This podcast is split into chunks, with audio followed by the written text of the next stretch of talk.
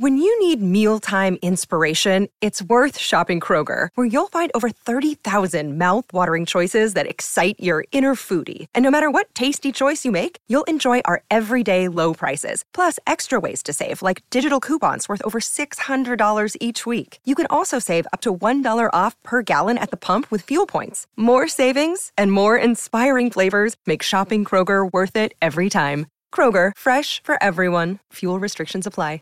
На тот момент что было? Я потратила 20 тысяч баксов на обучение в Америке. После этого предполагалось, что моя зарплата поднимется настолько, чтобы эти 20 тысяч баксов отбить за какой-то там обозримый период времени, потому что мы слили все деньги, которые собирали на ипотеку и до этого. И как бы нужно было все-таки о квартире думать.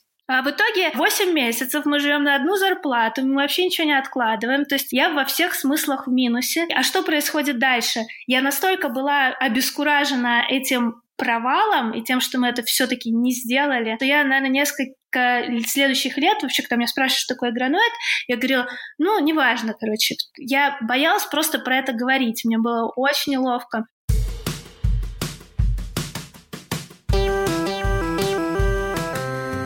Привет, меня зовут Кристина Вазовская, и это «Провал» — подкаст о ситуациях, в которых что-то пошло не так. Подкаст устроен следующим образом. Я приглашаю интересных мне людей, они рассказывают свои истории, и мы обсуждаем, что для них значит провал. Мы будем открыто разговаривать о неудачах, которые ни на что не повлияли, но сильно задели, смешных провалах и тех, которые изменили жизнь и помогли узнать себя. Если у вас есть история, которой вы хотите поделиться, присылайте ее на адрес провалподкаст собака.gmail.com или в телеграм-канал Провал Подкаст. Поехали!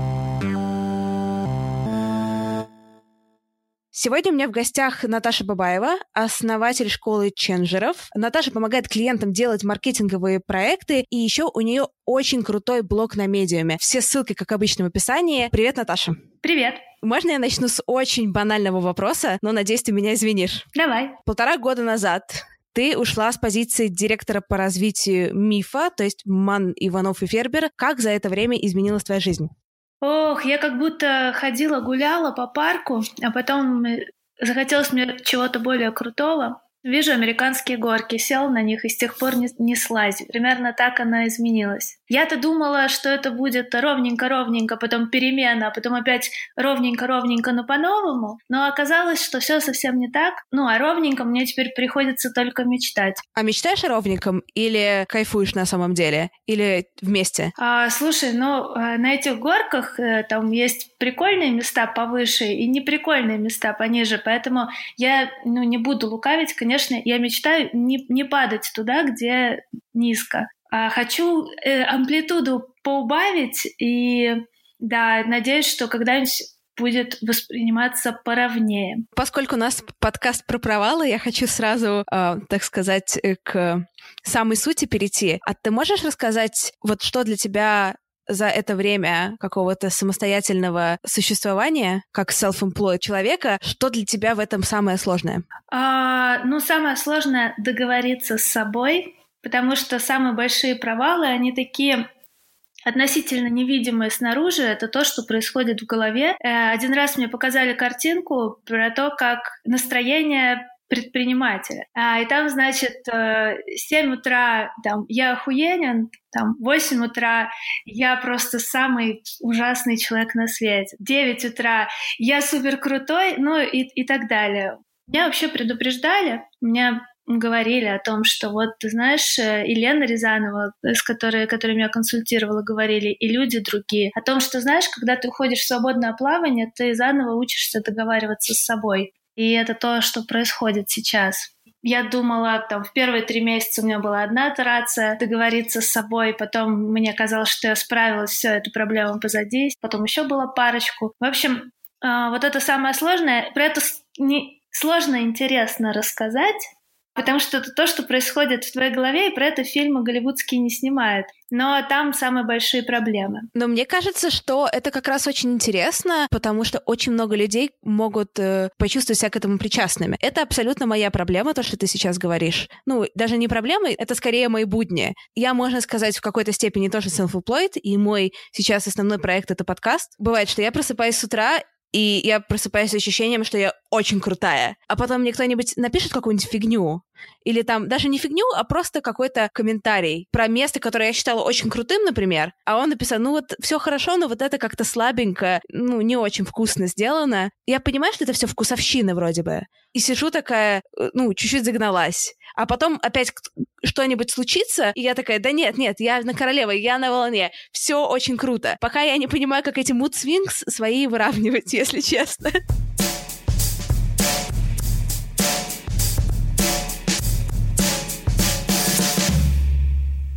Расскажи, пожалуйста, в двух словах про школу ченджеров. Что это за проект? А, ну, смотри, история такая. Я работала, работала в МИФе, и со временем понимала, какие проекты мне нравятся, какие нет. Но я не могла это никак назвать. Кроме, у меня было только одно слово, мне нравилось сделать новое. Вот ты приходишь в чисто поле, тебе нужно построить дом, ты строишь, строишь, строишь этот дом, а потом, как правило, что происходит? Ты это построила, и тебе говорят, а теперь это поддерживай, то есть веди. Там, например, не было контентной стратегии, появилась контентная стратегия, стратегии. А теперь, значит, ну, ты следишь, чтобы там все было хорошо, чтобы все вовремя выходило. И тебе что надо теперь делать с этим домом? Тебе надо тут подлатать, там подмести, тут прикрутить гайку. И начинается какой-то другой характер работы, который мне не нравился, мне не подходил. Мне хотелось идти в новое чистое поле и строить новый дом. И э, сложно было, во-первых, это обсуждать э, с людьми, во-вторых, для самоопределения, пока не было слова, э, было сложно с этим жить. А потом я прочитала о том, что есть э, у Гартнер, это консультанты из Лондона, есть такой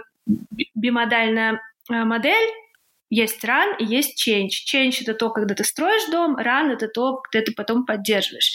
И во всех практически, ну, во всех бизнесах есть обе функции. Но если у Гартнера мне ничего особенно а, важного вычитать про это не удалось, потому что они фокусируются в основном на IT, когда э, ну, применяют этот инструмент, и на большие корпоративные инновации, вот они про это пишут. Поэтому я просто взяла у них слово run и change, я придумала слово changer, решила, что я changer, потом начала это все развивать в своих постах на медиуме, и э, в итоге решила, что я создам школу ченджеров, где такие же люди, как я, увидят э, мы вместе будем исследовать инструменты а, из каких-то практик инноваций, из agile, из дизайн мышления, вот из всей этой а, инновационной части, и будем думать, как их применять к нашей работе, к нашей профессии.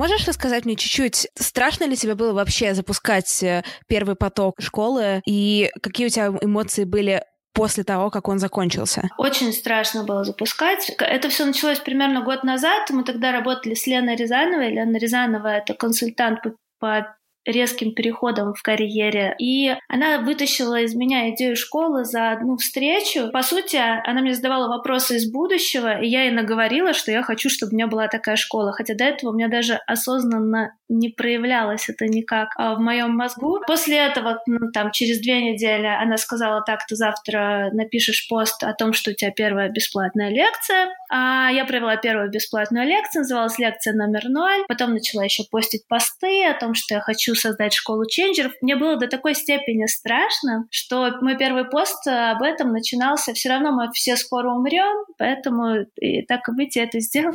Да, вот. И на самом деле потом прошло еще целых полгода, прежде чем первый онлайн-курс был запущен, несмотря на поддержку Лены и то, что у меня там люди в Фейсбуке я им уже обещала и так далее.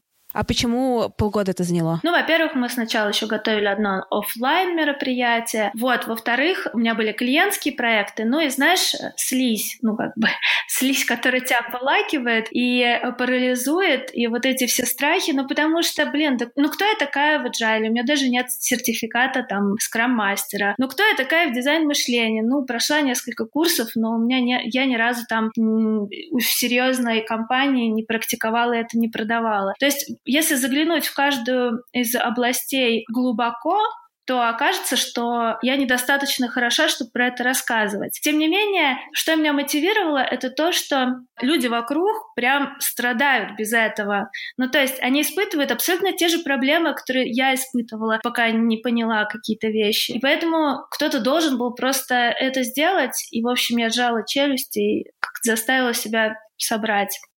Ну, это очень круто. Просто для меня удивительно, что ты через полгода все-таки это сделала. Потому что лично для себя, если я даю себе какой-то такой большой гэп, то обычно я потом, ну, как-то сливаюсь окончательно. И это очень круто, что все-таки школа случилась. Слушай, э, у меня на самом деле точно так же, как у тебя, но у меня было два больших гэпа перед первым курсом и между первым и вторым курсом. Мы обещали второй курс запустить через месяц, запустили там, через 4 месяца. Там тоже была слизь и был большой гэп. И а, на самом деле, что я поняла в этой истории, это то, что вот я была очень недовольна тем, как прошел первый курс. Я была в, в адской депрессии, но почему-то странным образом идея развивать школу никуда не уходила. Ну, то есть обычно это исчезает, если это недостаточно там глубоко и не слишком сильно тебе нужно. А, а это никуда не девалось, и я все равно понимала, что все равно я хочу это развивать. Вот, поэтому меня это так сильно удивило, что я решила все-таки и на второй курс тоже какие-то твои, вот твоя депрессия, она была вызвана недовольством собой в связи с этой школой или каким-то комплексом, в том числе и внешних факторов, и просто так сложилось, что это именно случилось в тот момент? Вообще, сама школа, первый курс, это шесть вебинаров и еще там несколько факультативов. В общем, шесть недель в очень а, энергетически высасывающем меня состоянии. То есть а, я очень сильно нервничала, эти горки были с гигантской амплитудой. Я помню, как я выходила после этих вебинаров, всегда на улицу шла, и я в каком-то, не знаю, абсолютном параличе была. Мне просто, мне казалось, что я прошла через какой-то там этап, который высосал из меня энергию. Мне казалось, что ну вот, сейчас я поработаю, а, у меня на клиентских проектах я после этого поняла, что я отдыхаю на них. Ну, то есть, потому что ты там что-то делаешь, хоп, через 4 недели у тебя, или через 6 недель у тебя какой-то запуск, и все такие хлопают. Ну там, ты показываешь, ты кладешь в портфолио, все так классно, все так красиво, и ты как бы эту энергию восполняешь. Потом у меня еще был отпуск, я тоже восполнила. Но в итоге, мне кажется, что это частично я просто энергетически не справилась с этой историей. Мне нужно было дольше восстанавливаться.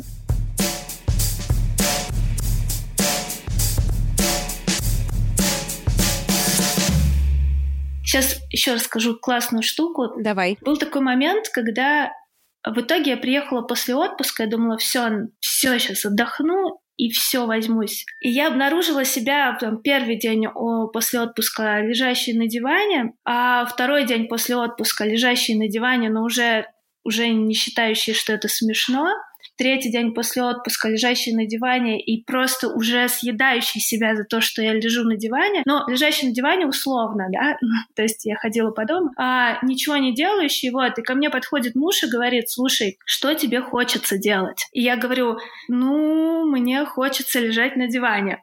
Он такой, нет, подожди, что тебе хочется делать? Еще давай. Я такая, ну, мне хочется съездить с друзьями, попить кофе. Он такой, о, вот это подходит. Езжай, пей кофе с друзьями. Я прям начала там через день, каждый день ставить себе какой-нибудь завтрак с кем-нибудь из друзей и из старых знакомых. И они как-то совершенно вообще чудесным образом меня наполняли, даже если мы не говорили там о школе и вообще обо мне. В общем, это было волшебный эликсир, может, и тебе пригодится. Те, кто смотрит мои сторис в Инстаграме, знают, что во встречах слэш пьянках с друзьями я себе не отказываю. У меня складывается ощущение, что ты очень самокритично и в какой-то степени жестко к себе относишься. Как ты сама считаешь, так называемый синдром отличницы это про тебя?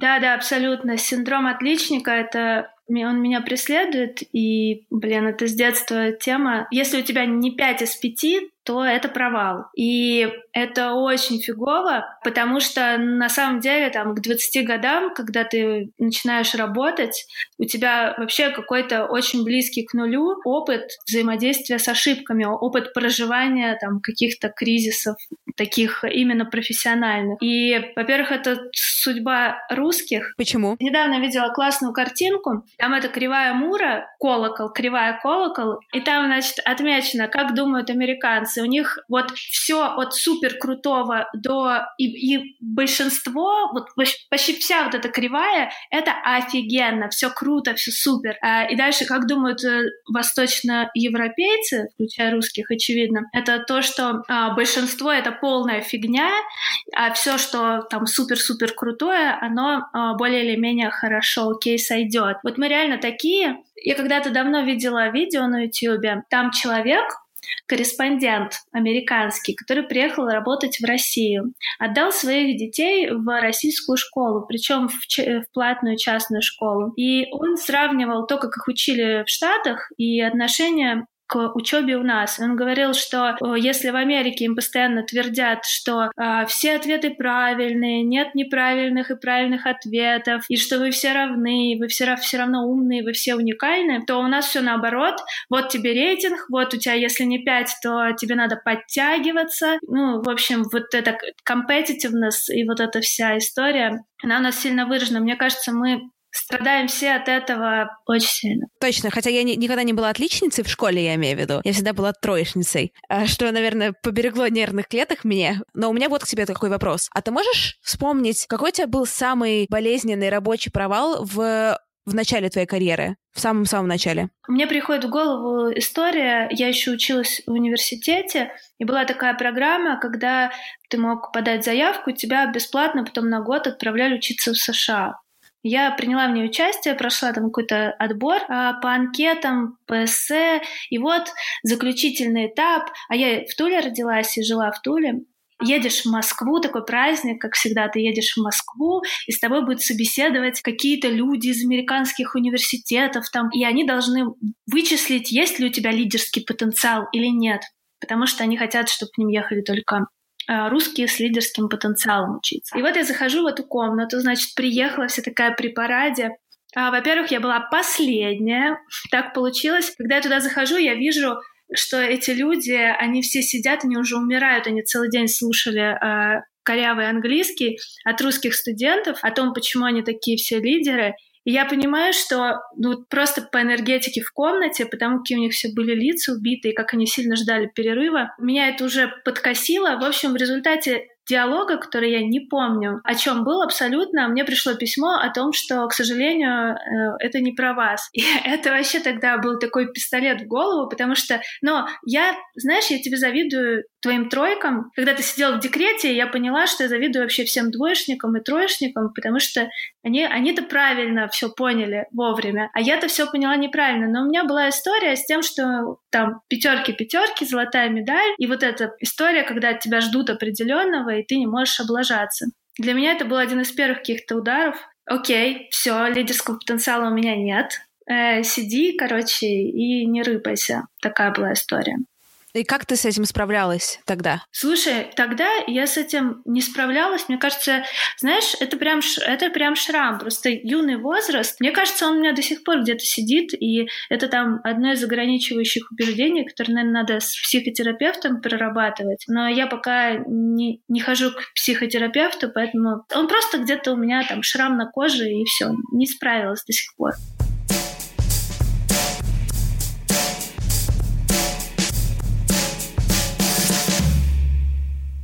Я абсолютно не умею встраиваться в какие-то корпоративные структуры. Я это не, делать не умею, и я не хочу этому учиться. Я себя в рамках корпорации чувствую максимально неуютно. Я помню, что я работала в компании, и, кстати, это сейчас проблема тоже сохраняется. Может, ты мне что-нибудь подскажешь, может, какую-то свою историю расскажешь. Работаю я в компании. Я вроде нормально работаю, и уже пора как-то поднимать, наверное, мне зарплату, но изящно до этого речь не доходит. То есть нет такой как бы в компании структуры, что каждый год тебе поднимают или вызывают на тебя на какой-то диалог, чтобы поговорить с тобой и это обсудить. И нужно эту тему поднимать самостоятельно. Но на меня всегда, когда нужно поднимать вопрос денег, находит такой жуткий страх и ступор, и я всегда так недооцениваю свою собственную работу, что предпочту работать за меньшие деньги, чем, чем идти и просить больше деньги, и сама при этом испытываю какую-то регулярную фрустрацию из-за того, что мне кажется, что мне не доплачивают. Это мне очень близко. Ты знаешь, что мне помогло? А, я как-то тоже работая в Яндексе, поехала в командировку в Екатеринбург. Там из зала смотрела о том, как сотрудники Яндекса рассказывают про продукты Яндекса. И со мной рядом в зале сидел человек. Мы с ним познакомились, и он мне начал рассказывать какие-то байки. И вот этот человек оказалось, что у него а, пара небольших бизнесов в Екатеринбурге. И он мне говорит так: представляешь, говорит, я раньше управлял всеми электросетями Екатеринбурга, Петербурга отвечал за то, чтобы каждая лампочка горела. И у меня там не было времени вообще ни денег, а спокойно ездить в отпуск. А теперь у меня свои два бизнеса. И, по сути, э, я постоянно езжу, вожу семью в отпуска, потому что бизнесом, по сути, управляет э, один человек, наемный сотрудник. И вот представляешь, вот я понимаю, что все, что у нас делается, делает он. Я уже даже не знаю, что, что там происходит. Но однажды он звонит и говорит, завтра давай поговорим о зарплате. Я не помню, какие конкретно были цифры, но предположим, тогда они были какие-то совсем другие, чем сейчас. Предположим, тогда он получал 20 тысяч рублей. А он говорит, окей, лежу, говорит, ночью и размышляю. Интересно, сколько он попросит? Вот если он 30 попросит, я ему дам? Думает, конечно, дам. А если он 40 попросит, заплачу я ему? Думает, блин, ну 40 это уже много. Ну, 40 еще заплачу. А если 50 попросит, заплачу? Нет, если 50 попросит, то говорю на 40. И вот он идет на эту встречу, и э, человек, значит, садится перед ним, и знаешь, сколько он просит? Ну, 22. Правильно, 22 тысячи рублей. Вот, я этот человек, боже мой. Ну, то есть смотри, пока я работала в Яндексе, вообще там все очень хорошо с поднятием зарплат было, потому что тебя не спрашивают, тебя просто ее поднимают, э, и ты радуешься, и они замечают какие-то твои достижения, даже если ты сам не особо... Ну, по крайней мере, у меня так было. Там все очень круто, я к этому привыкла и расслабилась. Потом э, пришла в другую компанию, и там по-другому. Там пока не попросишь, не поднимут. По крайней мере, у меня так было. И я помню, когда я первый раз просила там поднять себе зарплату, я пришла и просто рассказала эту историю. И сказала, что, блин, вот я все время, с тех пор, как я ее услышала, очень боюсь оказаться на месте вот этого лоха, извините, вот этого человека, который мог бы получать 40, а попросил 22. И поэтому я прошу сейчас повышения зарплаты, потому что, извините, ну, мне кажется, что я сейчас стою больше. Не знаю, помогла тебе эта история или нет. Она мне помогла почувствовать себя чуть-чуть лучше в глобальном. Я не понимаю, если честно, как применить ее практически, а, вот, но я об этом подумаю. Ой, слушай, у меня есть еще одна история, только я боюсь, что она тебе там, не знаю, одно из крыльев может сломать. Давай, давай, я, я предпочитаю быть э, готовой к реальности. Окей, смотри, а, у меня как-то, да, тоже была история, когда я поняла, что я ну, моя зарплата примерно в два раза ниже рынка. И это было, на самом деле, это накатывало со временем. То есть вначале ты такой ходишь, работаешь, думаешь, ну вот, придет время, Новый год, там, не знаю, будут бюджет строить, и я попрошу повышения. А потом ты понимаешь, что ты, ну, я забеременела, и потом ты думаешь, блин, ну кто же с пузом собирается уходить в декрет и просит повышения? Нет. Потом декрет проходит, я выхожу, и там еще сильнее зарплаты выросли на рынке. И я такая, окей, ну, кажется, все, уже пора просить повышения. А я в декрете была месяца там два-три, не больше. И вот представь, э, я прихожу к руководителям и говорю, а ну-ка теперь э, давайте зарплату мне поднимем в два раза. И я прихожу такая уверенная, во-первых, потому что в предыдущий раз, там, я, ну, не знаю, на 20% поднимала, у меня легко получилось. Во-вторых, потому что, блин, вот открываешь Headhunter, там все понятно, как бы ничего странного в этой цифре, которую я просила, для меня не было. Но я столкнулась с какой-то совершенно неожиданной для меня ситуацией, когда сидят передо мной два руководителя, видимо, хотят э, защитить бюджет и начинают разбирать всю мою до того считавшуюся успешной работу, каждый проект, за который меня до этого хвалили и по которому офигенные цифры, как с какой-то совершенно обратной стороны, как, как big failure и как в общем, как адский провал. С одной стороны, у меня открывался рот на тему, почему я раньше про это не слышала. С другой стороны, это просто было э, психологически очень сложно выдержать полтора часа э, вот в таком режиме. Мне кажется, что мы там все налажали в этой ситуации, типа, это были супер провальные переговоры со всех сторон. То есть ребята могли мне там сказать, при каких условиях я могу получать эту зарплату и назначить какие-нибудь э, достаточно высокие полувыполнимые условия, и тогда ты получишь вот, ну, короче, как- как-то по-другому зайти на, на эту штуку. Но это еще один шрам, который до сих пор там у меня, не знаю, временами кровит, потому что я очень хорошо помню, как следующие несколько ночей я просыпалась по несколько раз за ночь, и когда я просыпаюсь первый раз, мне казалось, что я супер лох, я ничего не знаю, не умею, и пришла как дура просить каких-то денег, которые я не стою. Второй раз я просыпалась в эту же ночь, считая, что я абсолютно права, и вообще почему они какого фига. Но кончилось все прекрасно, потому что э, спустя три месяца мне дали ту сумму, на которую я претендовала. Вот.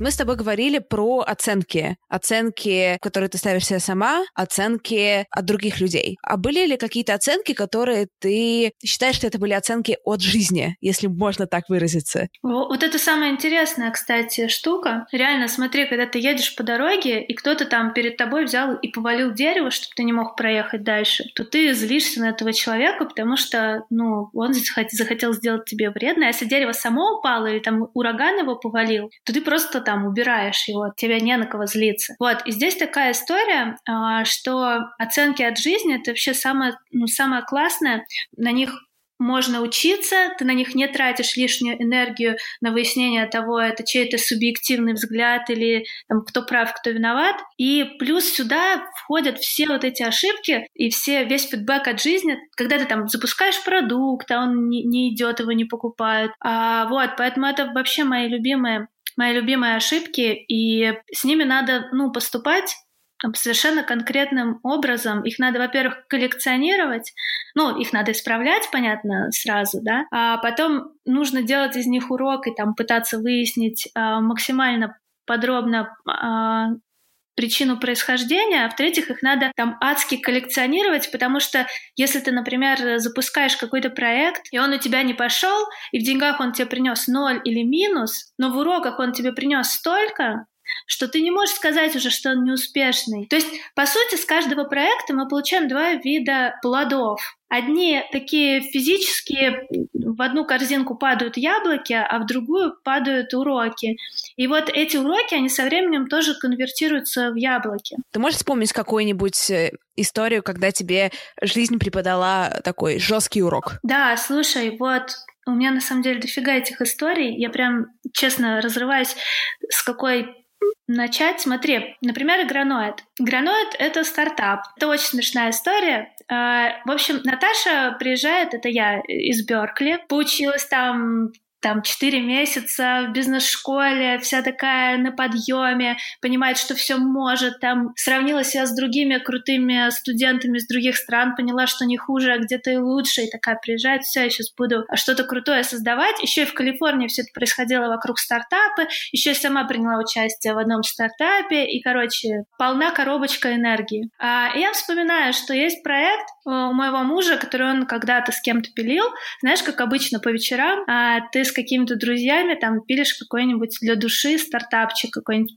не знаю, платформу тогда модно было. Ну, кто как, кто как развлекается, но и такие тоже знаю хобби, да.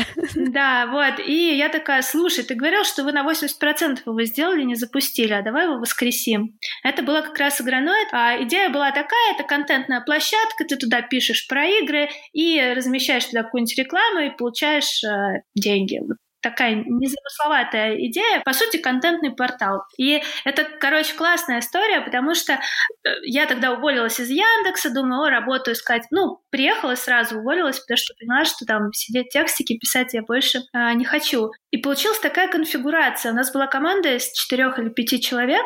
Все мальчики по вечерам пилили свою часть работы, там мой муж дизайнер, еще программист был, еще верстальщик, еще человек, который там все соображает. У них всех был основной доход, а я решила, что а что, я буду full time это делать, ведь всего лишь 20% проекта осталось запустить. Я как раз сейчас делаю предмаркетинг, там заведу группы какие-то, видео, там на YouTube начну выкладывать. И к моменту запуска все будет круто. И вот вообще понеслось. Короче, сразу забегу в конец.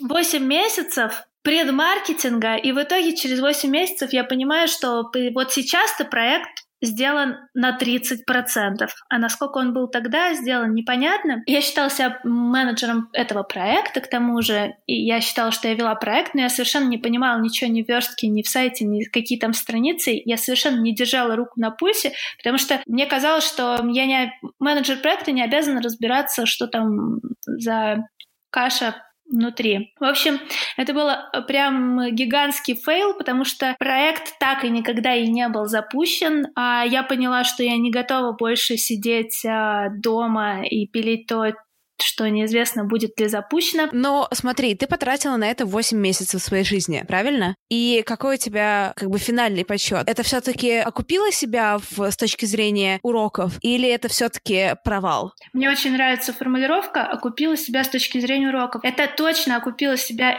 с точки зрения уроков, но об этом я начала понимать года четыре спустя, представляешь? То есть на тот момент что было? Я потратила 20 тысяч баксов на обучение в Америке, После этого предполагалось, что моя зарплата поднимется настолько, чтобы эти 20 тысяч баксов отбить за какой-то там обозримый период времени, потому что мы слили все деньги, которые собирали на ипотеку, и до этого. И как бы нужно было все-таки о квартире думать. А в итоге 8 а, месяцев мы живем на одну зарплату, мы вообще ничего не откладываем. То есть я во всех смыслах в минусе. А что происходит дальше? Я настолько была обескуражена этим провалом и тем, что мы это все-таки не сделали, то я, наверное, несколько следующих лет, вообще, когда меня спрашивают, что такое граноид, я говорила, ну, неважно, короче. Я боялась просто про это говорить, мне было очень неловко. Потом я начала понимать, откуда, откуда так хорошо вот это легло на меня, как я вот это придумала, как, ну то есть, почему вот здесь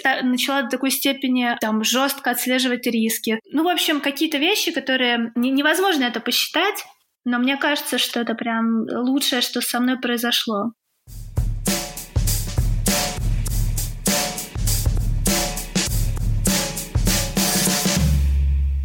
Я понимаю. Вот у меня к тебе такой еще вопрос. Если сравнить те 20 тысяч э, долларов, которые ты потратила на учебу в Америке, и условно эти деньги и то время, которое ты потратила на игроной, можешь ли ты прикинуть сейчас, что в итоге было для тебя полезнее спустя время? Mm, ну смотри, я не хочу обесценивать учебу в Беркли по двум причинам. Mm-hmm. Потому что это самооценка, потому что реально, знаешь, а, туда не очень просто было попасть. Я понимаю. И когда студенты, которые там с тобой учатся, говорят, Наташа, почему ты не заканчиваешь MBA? Ну, у меня там все A были, во-первых. И, знаешь, например, я прочитала про эту школу в книге Олега Тинькова, я такой, как все, он тоже там учился за несколько лет до меня, и он писал, что это было супер сложно, у него были там все тройки еле-еле. А тут, представляешь, ты такая выходишь, там, отчасти ты круче Тинькова, где-то in the back of your mind. И, знаешь, и вообще у меня была мечта с детства посидеть под деревом, знаешь, в кампусе, на лужайке с учебником. Вот эта картинка, она когда-то въелась мне в голову, и блин, очень классно, что это со мной случилось. То есть, и это открыло передо мной мир. Мне казалось, боже мой, я все это время до этого сидела в коробке в этой России. Почему я вообще не видела, что происходит? Что бывает еще и вот так, и вот так. И бывают вот такие-такие люди. И еще что со мной клево случилось в Беркли, это я там приняла участие в работе одного стартапа, и который там сделали студенты, это был нон-профит, и я ничего на этом не заработала, но я увидела как бывает, и это просто фантастика. Я до сих пор, кстати, на одном из лекций школы ченджеров я прям пересказываю свой кейс про то, как я там работала. Вот это быстро не расскажешь. Но смысл в том, что я только там поняла и почувствовала, что такое настоящая гибкость и работа на позитиве, и командность, и вообще это прям тоже неоценимый урок. То есть я получила в меньшей степени там, где ожидала, эффект, то есть на занятиях. И в большей степени где-то вокруг занятий все, что происходило вокруг этого. Я сейчас же получаю второй высшее в Лондоне, и у меня абсолютно такие же ощущения, что я столько беру от окружающего, э, сколько я не рассчитывала взять. От facilities, я бы так сказала, даже университета, например. Сколько ожидала брать от лекций. И это очень увлекательно, и в это не так легко вписаться, как мне казалось. Что нужно уметь брать самой, что нужно именно идти и добывать свои какие-то знания и свою выгоду. Да, кстати, вот этот стартап, про который я говорю, его организовал э, испанский студент, который точно так же, как я, прилетел поучиться в самом крутом, там, в одном из крутейших бизнес-школ мира, и он приехал, и через неделю после того, как мы начали, он э, попросил меня остаться после занятия и сказал, слушай, ну ты что, не видишь, что нас тут ничему не научат? Если мы сами ничему не научимся, то мы все это время и деньги потратили зря. Давай, короче, замутим вот такую тему, там, ивент сделаем, там, такой-такой, короче, придумали, э, собрали команду, точнее, он собрал команду, правильно будет сказать, и запилили эту штуку. И вот там мы реально научились. Но, знаешь, мне и в голову не пришло бы так поступить. Да, он как-то очень быстро на эту идею через неделю вышел. Это очень круто.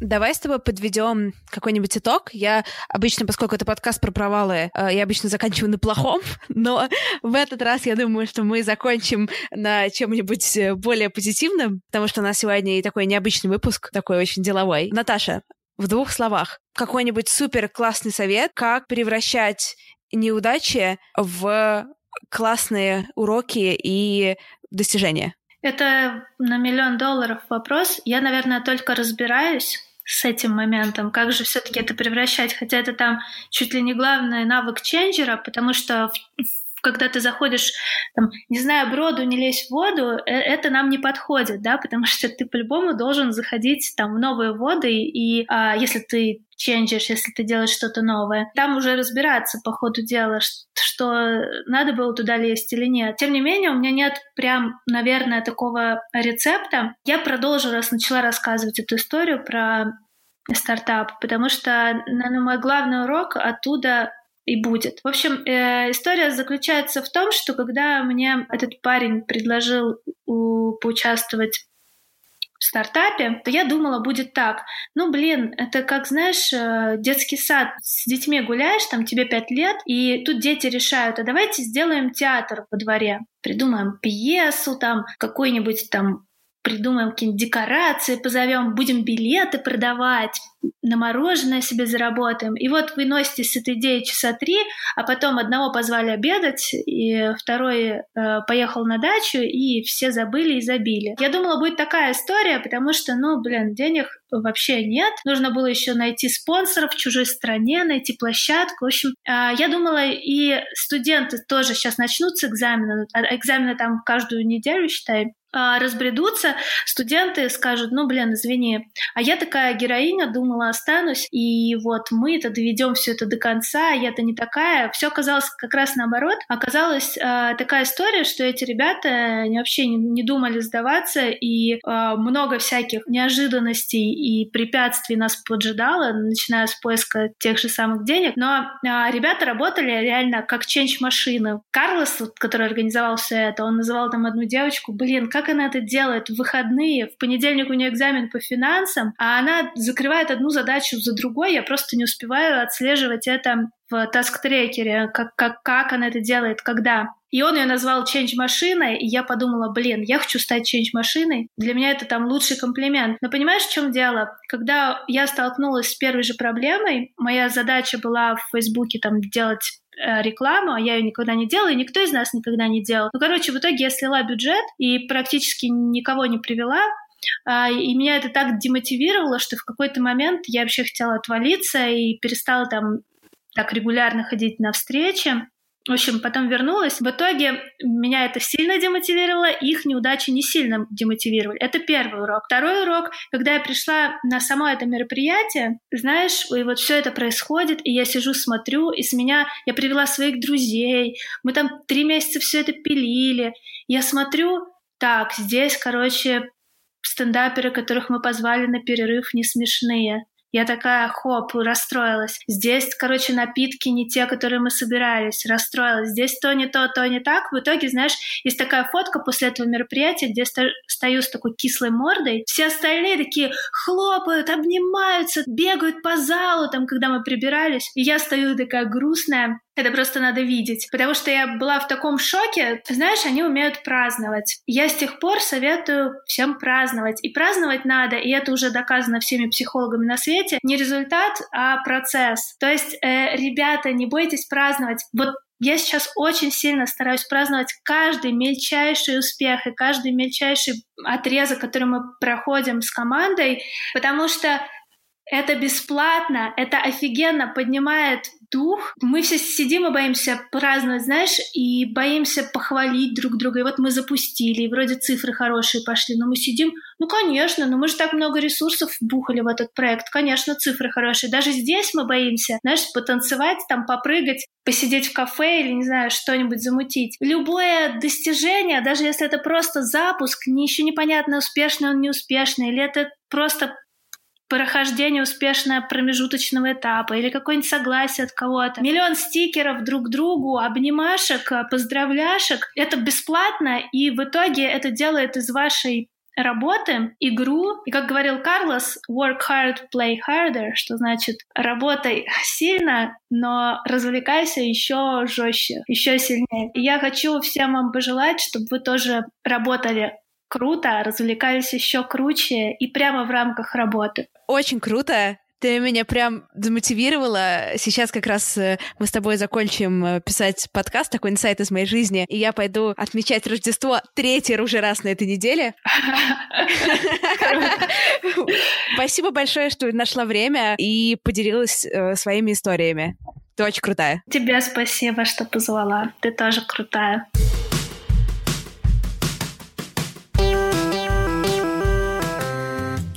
С вами была Кристина Вазовски, и это «Провал». Надеюсь, вам понравился сегодняшний выпуск.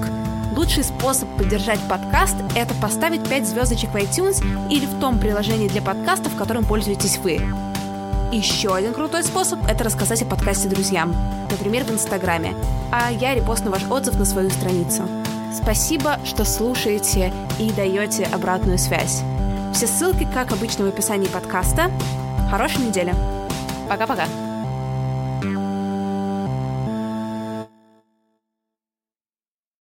Save big on your Memorial Day barbecue, all in the Kroger app. Get three pound rolls of juicy 80% lean ground beef for $3.49 a pound with a digital coupon. Then get select varieties of flavorful Powerade, Body Armor Super Drink, or Arizona tea for 77 cents each, all with your card. Shop these deals at your local Kroger, less than five miles away. Or tap the screen now to download the Kroger app to save big today. Kroger, fresh for everyone. Prices and product availability subject to change. Restrictions apply. See site for details.